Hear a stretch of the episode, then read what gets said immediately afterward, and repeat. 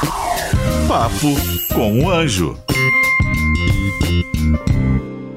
Olá, bem-vindos a mais um Papo com o Anjo aqui na Jovem Pan. Esse podcast, você já sabe, esse programa incrível que eu adoro fazer. É meu divertimento toda vez, toda semana encontrar com você aqui, com vocês, né?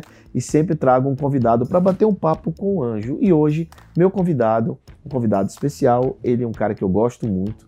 É, nos últimos três anos ele tem dois anos tem feito investimentos aí maciço em startup, é um grande investidor de startup hoje, tem centenas, ele vai falar sobre isso. Mas, esse, mas a curiosidade, como esse meu amigo que eu vou apresentar a vocês, é que ele passou 35 anos como executivo, como executivo de um banco.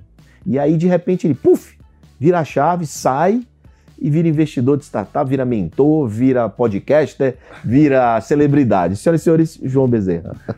Obrigado, seu João. Obrigado. Para mim é um super privilégio estar aqui com você. Você, lógico que o João, como amigo, sempre exagera, né? Não, sempre mas... passa do ponto, mas eu super agradeço. Não, e obrigado pelo convite para esse Não é papo. é exagero, não. 35 anos ou, ou, menos, ou mais? Não, não. Foram 36 anos. Eu 30... trabalhei 36 anos no, num grande banco aqui do Brasil. Muito bem. Como alto executivo, um alto cargo, né? E e de repente muda de ideia, ao invés de se aposentar, o que, é que ele faz? Vai viajar o mundo, vai para o Silicon Valley, vai para Israel, vai para todo lugar que tem inovação e aí vira esse grande investidor, se torna um grande investidor, mentor. Conta aí pra gente essa história, João. Muito bom. Bom, não é, não é uma história tão emocionante assim, né? Realmente foram 36 anos. Eu, eu gosto de falar que eu tava, a gente estava conversando agora há pouco, né? Que tem muita gente tentando cancelar os 50 a mais. Eu não gosto muito que me chamem de 50 a mais que na verdade eu já sou 60 mais. 60 mais. Então, e como já diz, né, os cabelos brancos aqui, né? Mas... O meu tiro, viu? São... E a gente, eu, na verdade, depois de 36 anos, eu ainda, na verdade, tinha mais dois anos de banco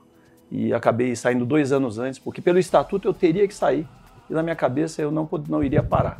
Então eu acabei fazendo uma parada adiantada, antes de chegar nesse momento de, putz, chegou no fim. E aí foi uma decisão difícil, porque eu adorava onde eu trabalhava, tinha um grupo, eu estava sempre ligado em inovação, tinha um intraempreendedorismo lá dentro. É, todo ano era uma versão nova de mim mesmo. Você estava ligado à área de tecnologia também, né? Sempre fui à área de tecnologia, mas muito próximo de negócios. Né? Negócios. Né? Participei de vários processos super interessantes, grandes integrações de banco, entre outras coisas. E é, sempre dentro do propósito da própria instituição. Na realidade, eu tomei a decisão de sair dois anos antes, é, em função dessa parada que eu teria que fazer em dois anos, e, mas me programei seja, apesar, e doeu. Não foi fácil sair porque eu gostava muito do que eu fazia, da equipe que eu tinha. Eu tinha equipe de quase duas mil pessoas lá dentro. E, é gente. E tomei a decisão de sair, mas me programei. E assim, na, cinco dias depois que eu saí do banco, eu acabei indo para o Singularity University. Eu estava acima no Vale do Silício, mas fui lá com a minha cabeça, não com a cabeça do banco, com a minha cabeça. Fui para Israel ver empreendedorismo, fui para Portugal Estônia estudar um pouco empreendedorismo como porta de entrada da Europa desses locais, ver governo digital e fui para a China também no final do ano. Né? Então também é, passei por diversos. Isso, final do ano de 2019. 2019. Eu voltei, de, voltei da China, não sabia que era isso, no primeiro dia do primeiro caso de Wuhan. Hum, você voltou perto, de lá para cá? Perto do dia 20 de novembro. Entendi. Nem, nem, a gente nem imaginava o que ia acontecer. Não, não né? imaginava. E eu vou dizer que eu, esse ano aqui eu passei, eu fui para o Singular, você volta inspirado, vai para Israel, você volta apaixonado, né, independente do que está acontecendo lá hoje.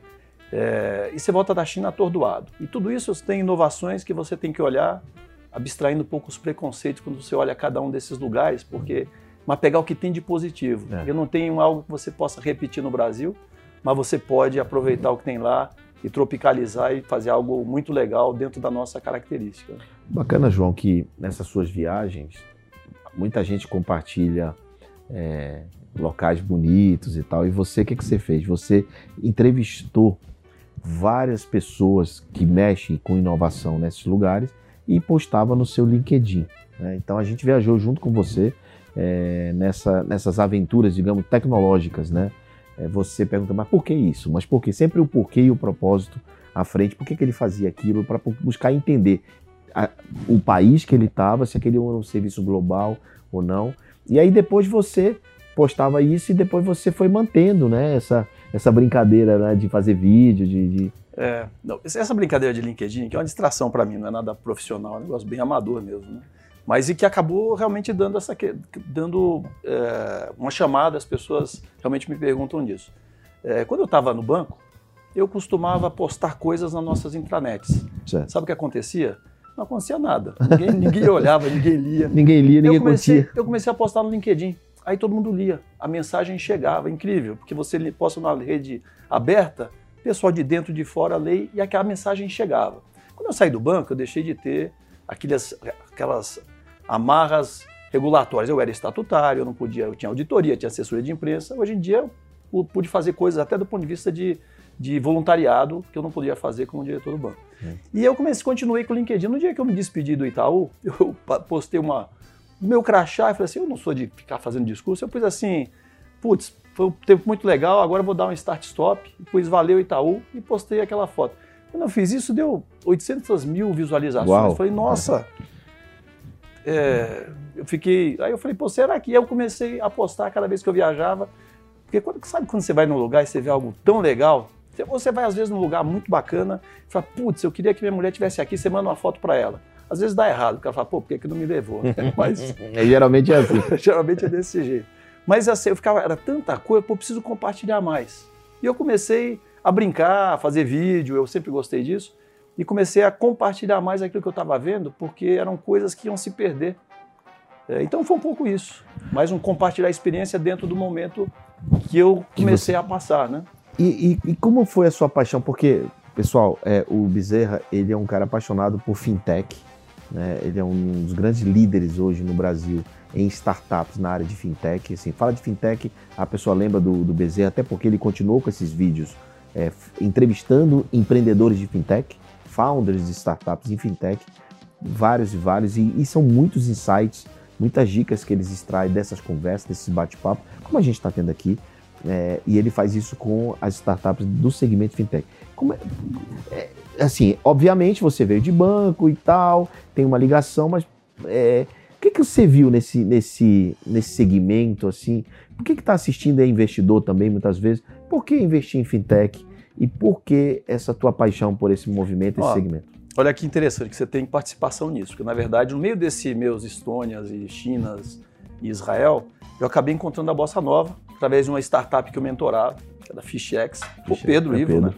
Que me pô, você precisa conhecer o João, você precisa. Aí me, aí me indicou você e o Thiago, e um dia nós nos encontramos. E naquele dia eu resolvi ser co-investidor da Bossa.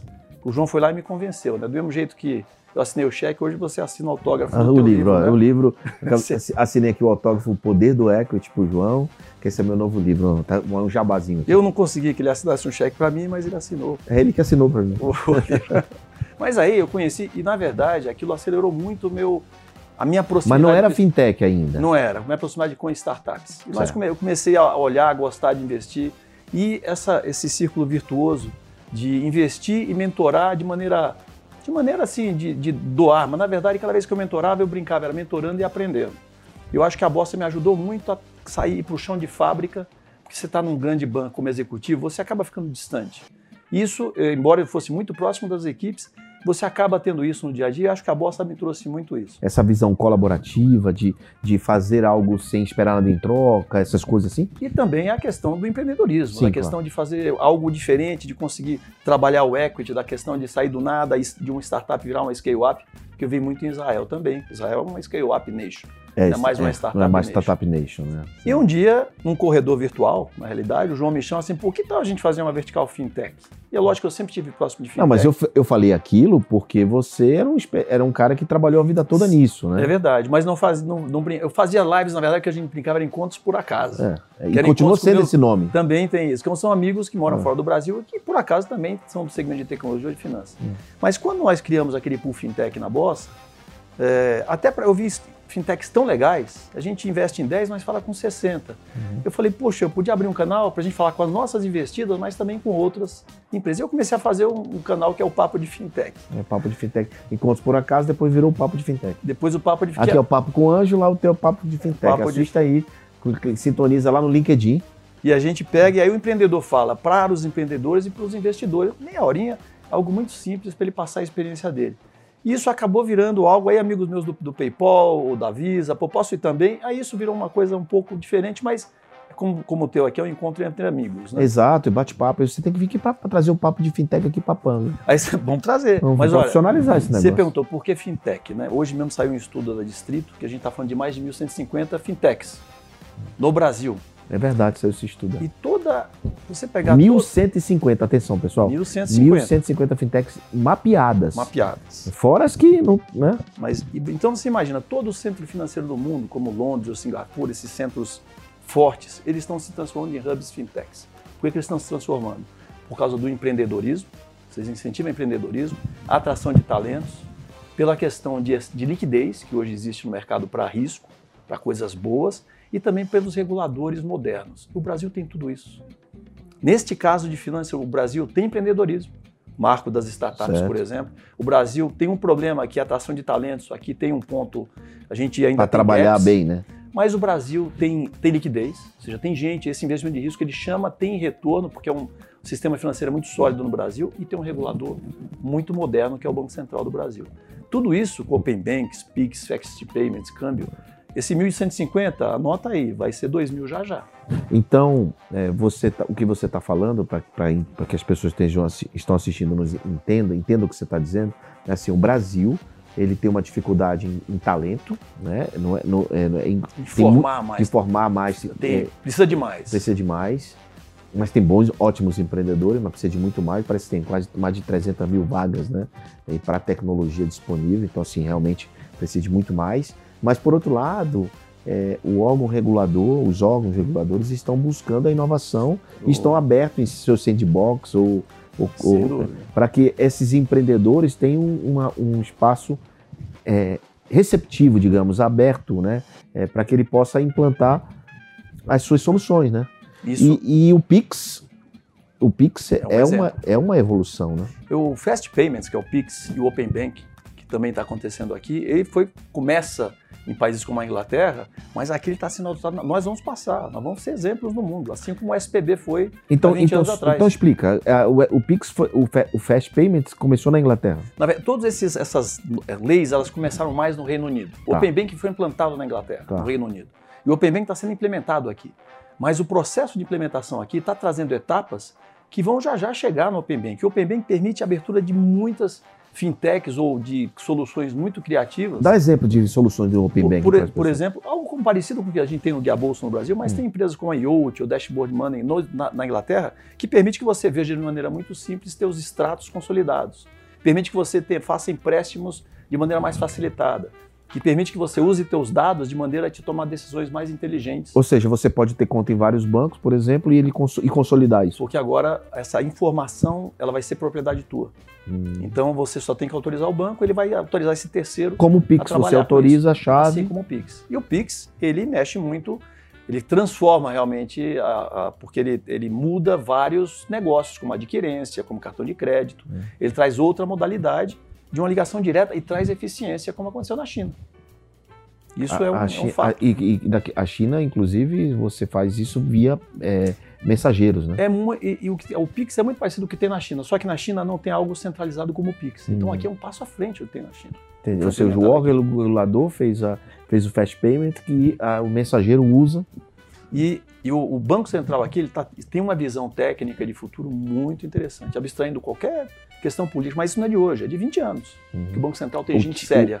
Os, os- os colaboradores, né? as pessoas concursadas que estão lá, são técnicos. São né? técnicos e eu, e eu vou dizer que a atual direção do Banco Central também é muito moderna Uhum. e ela incentiva muito isso que você falou de sandbox, de trazer essas, essas modernizações para o mercado. E isso é muito bom. É muito bom para o mercado como um todo, é bom para nós, empreendedores e investidores. né? E dessas mil cento e poucas startups que foram mapeadas pela Distrito agora que você está falando, é, muitas dessas soluções elas fazem assim qual é a concentração de serviço dessas dessas startups A, a boa parte das, das startups elas estão em crédito e em pagamentos. crédito você intermediando o crédito Intermediando crédito, dando tipo crédito diferente. creditas como tipo crédito e também pequenininhas, por exemplo. Tem pequenas empresas que abrem como fintechs e começam a se especializar nos dentistas Hum. ou nos centros de estética.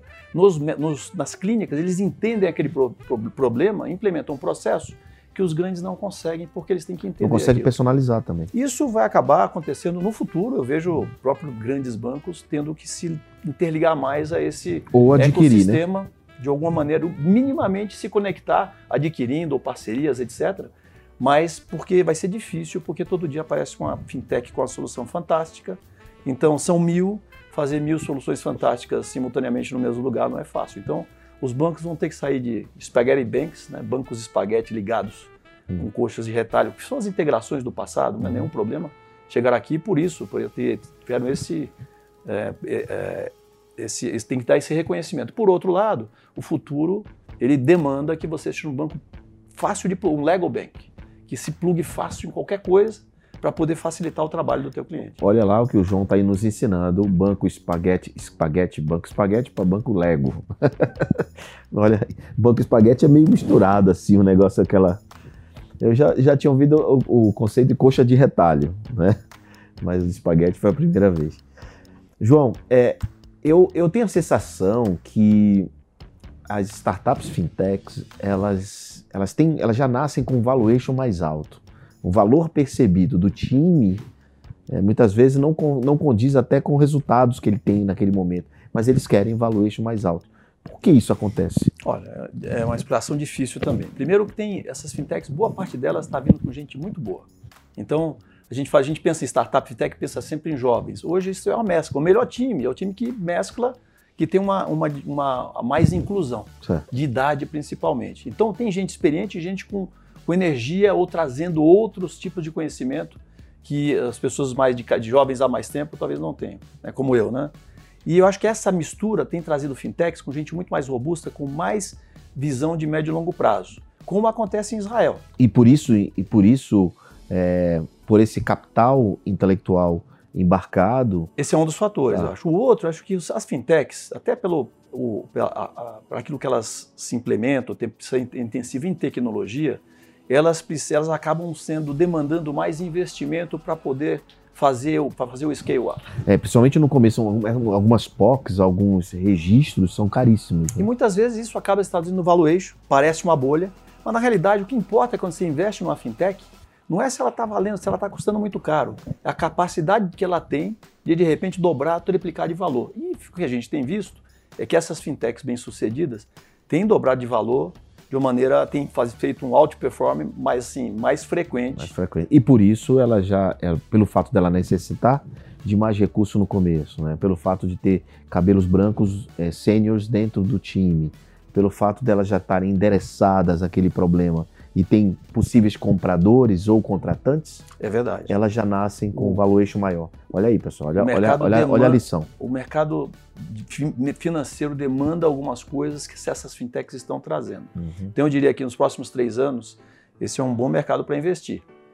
E já estamos investindo. Já estamos. Aliás, nós temos juntos um um, um, pool, um grupo de investidores juntos que fazem investimentos em startup. E lá nós temos várias. Já temos 10 já? Temos 10. 10 startups 10. investidas, ótimas startups. São ótimas. E eu tenho certeza que a gente vai, vai, vai ter bom, bons proveitos, bons frutos desse investimento. Claro, uma jornada de 10 anos, mas a gente espera que nos próximos dois anos temos algumas surpresas aí positivas. Surpresa não, que a gente já sabe que vai acontecer, porque eles são ótimas empresas. Bom, João, é, muita gente me pergunta e eu queria te fazer essa pergunta para ver o teu posicionamento sobre ela. Eu tenho um posicionamento, mas o meu não precisa ser igual ao seu. E é uma pergunta recorrente.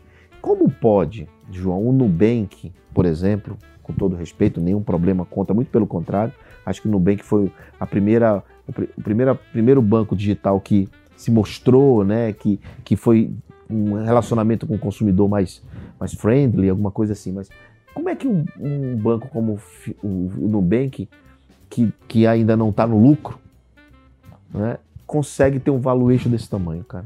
Qual é, o, qual é a conta? Qual é o racional? Essa pergunta me faz certo. o tempo todo. Não, não, quer dizer que eu tenha a resposta Não, correta, sim, né? claro, mas qual é a tua visão?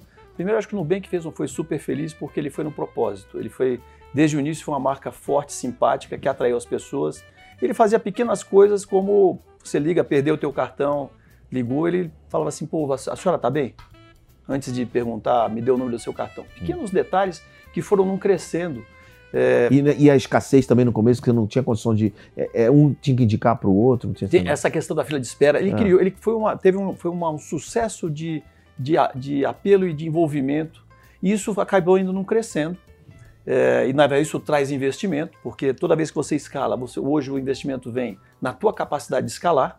Ele implementou um serviço fácil, simples, com foco, entrou fazendo diversos produtos, que é muito difícil para um banco Com uma, muito grande uma infraestrutura também pequena. com estrutura pequena, É. conseguiu escalar, conseguiu cada vez trazer algo mais e os investidores acreditaram, foram implementando pequenos novos serviços que trouxeram mais clientes. Eu acho que o primeiro movimento de valor de mercado que eles têm tem em cima da capacidade de atrair clientes. Agora acabaram de comprar a Isinvest, que é uma- já é um segundo movimento, onde eu compro uma corretora que é muito legal também, que fez o Scale Up, que tem uma série de produtos e fundos. Eu agora com essa corretora ofereço para meus 30 milhões de clientes. Logicamente, para ele ter mais valuation, ele vai ter que entrar em novos mercados, como México, Colômbia. Ele vai ainda tem, ele pode ser um banco global dentro de um- alguns com foco em alguns produtos, não sendo um banco totalmente assim um banco completo, né? E esse, com esse foco o mercado viu o valor. E o mercado está acreditando que ele vai rentabilizar, que à medida que ele colocar um produto, o cliente é tão fiel que vai É, foi assim no seguro. Foi rentabilizar, assim. exatamente, vai Não, eu- rentabilizar eu- com seguros e Eu outros tenho serviços. conta lá. Tenho conta em alguns bancos. Tem um BMG, né? tem o o Nubank, Santander. Tenho conta nos bancos tradicionais. Cara, e tenho conta lá e realmente é, tudo aquilo que eles falam acontece, né?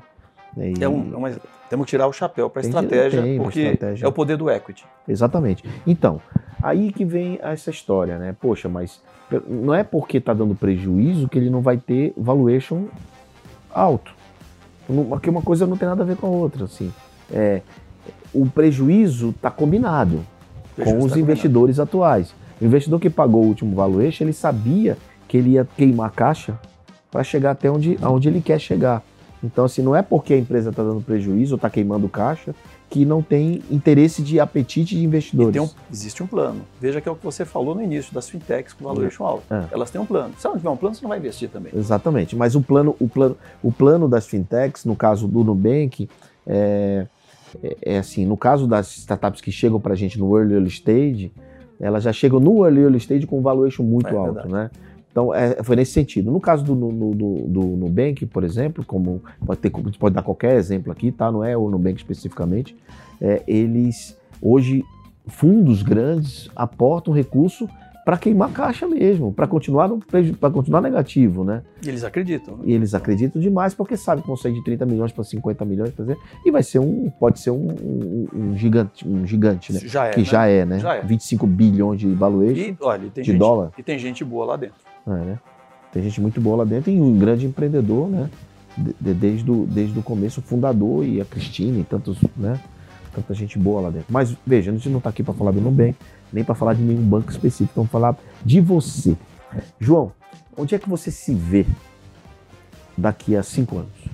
Puxa, essa é uma, uma ótima pergunta, né? Eu, eu- eu, assim, eu tô, eu tô, tenho certeza que eu estou apenas começando. Então eu começo falando isso.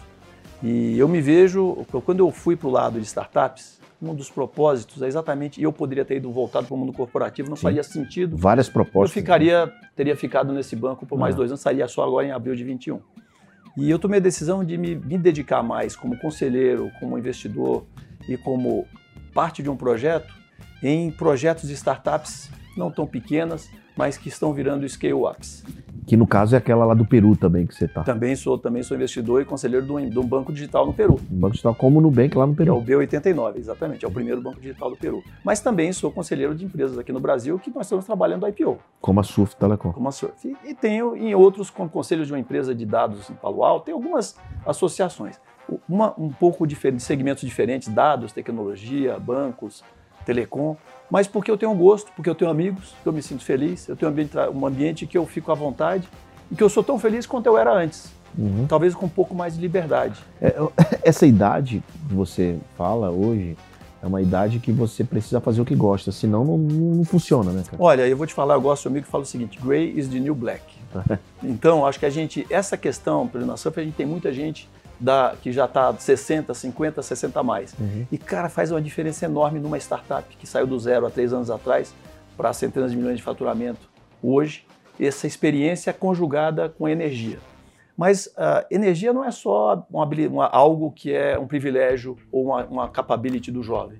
Energia depende de você. É, exato. Então, quando você fala que eu me vejo daqui a cinco anos, eu me vejo é, ressignificando todo dia e tentando chegar em, em, em, realizações mais legais ainda. Assim como a gente fecha o negócio com a fintech, porra, eu fico super feliz.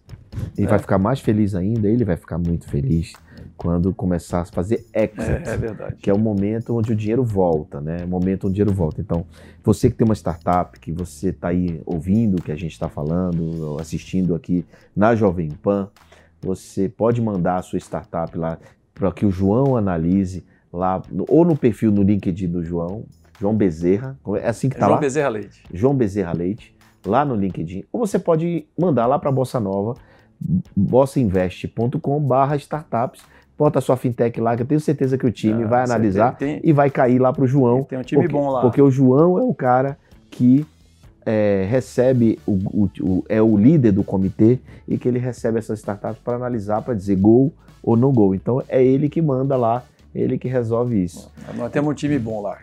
tem um time bom. Tem, uma boa, tem uma boas discordâncias positivas lá que a gente aprende exatamente, com o nosso grupo lá. Exatamente. E, e, e, a gente tem melhorado muito cada vez mais, né? A Bossa tem crescido também, assim como a gente, todos nós estamos crescendo juntos, né? É. O mercado está crescendo e a gente está crescendo junto. João, todo mundo que vem aqui tem que deixar um recado, tem que deixar uma dica importante do seu coração, da sua cabeça para quem está quem tá aqui vendo. Então, sua câmera é aquela ali. Fale ali qual é a sua orientação, qual é a sua dica, seja para investidor, seja. Pode ser, aliás, vamos fazer uma coisa: dê uma dica, pode ser para investidor e outra para empreendedor, vai. Eu acho que vou tentar pegar um pouco, vale para os dois aqui, para aquela câmera ali, né? E vale para aquilo que a gente falou dos, da liderança inclusiva, que eu gosto de falar também, né? Eu, eu lembro que eu entrei na faculdade quando eu passei no vestibular, fui para a faculdade de engenharia, eu falei que estava no meu, achava que estava no meu auge. Quando eu saí da faculdade, eu consegui um emprego nesse banco, eu fiquei minha vida lá, foi espetacular, eu achei que eu estava no meu auge. Passei por alguns auges no meio do caminho, quando fechei um grande negócio, quando apareci numa capa da Valor, quando eu virei diretor, é, me senti que eu estava no auge. Eu tirei uma foto com o Bill Gates um dia, função né, lá em Seattle. Mas o auge que você diz é chegou no topo? Eu achei que eu estava no meu auge. E aí hum. o que hum. acontece é que depois que eu saí do banco, eu percebi que, olhando as startups, interagindo com as startups, eu vi que eu cheguei ali no meu auge. Mas na realidade, meu auge eu estou vendo que é agora, falando com você. Ou melhor, meu auge vai ser amanhã. Então, acho que na hora que olha para o investidor, ou para o empreendedor, ou para o 60 a mais, você tem que tentar ter o auge amanhã. Eu acho, pensa nisso porque fica tudo mais fácil e te dá energia para você buscar algo novo, se reinventar que nem eu falei lá, fazer um, fazer um start-stop. Não tem uma vez que eu Aliás, falo. Aliás, stop-start. Pô, sensacional. Não tem uma vez que eu falo com o João que ele não, não, não está com essa energia, com essa vontade de transformar, de ajudar, de. Ele está sempre com a mão estendida, ajudando as pessoas. Isso é muito importante. Agora, qual o seu auge? Né? O que, que ele falou aqui? Que lição de vida? O, o melhor momento é aquele momento que você está vivendo ou o próximo momento? É, o que passou, tudo bem, serve de lembrança, de recordação, de experiência, de aprendizado, se assim você quiser entender o que aconteceu com você como aprendizado. Tem gente que gosta de esquecer, eu gosto sempre de relembrar como aprendizado. Mas isso é de cada um, né, João? Então, é você aqui que participou com a gente desse episódio do Papo do Anjo, viu aqui um cara da de cabelo prateado que conquistou tudo na vida, mas ainda assim busca o próximo estágio dele. E aí você tem que fazer a mesma coisa. É assim que eu faço, é, é isso que eu acredito que a gente tem sempre que procurar melhorar, melhorar, melhorar, buscar o próximo estágio. E eu estimo a você, João, que você rapidamente tenha os exits do, do que você acreditou, do que você investiu. Até porque se você ganhar, eu vou ganhar também. É então valeu, beleza. Obrigado, João. E você Super que nos obrigado. acompanhou, até o próximo episódio do Papo com o Anjo.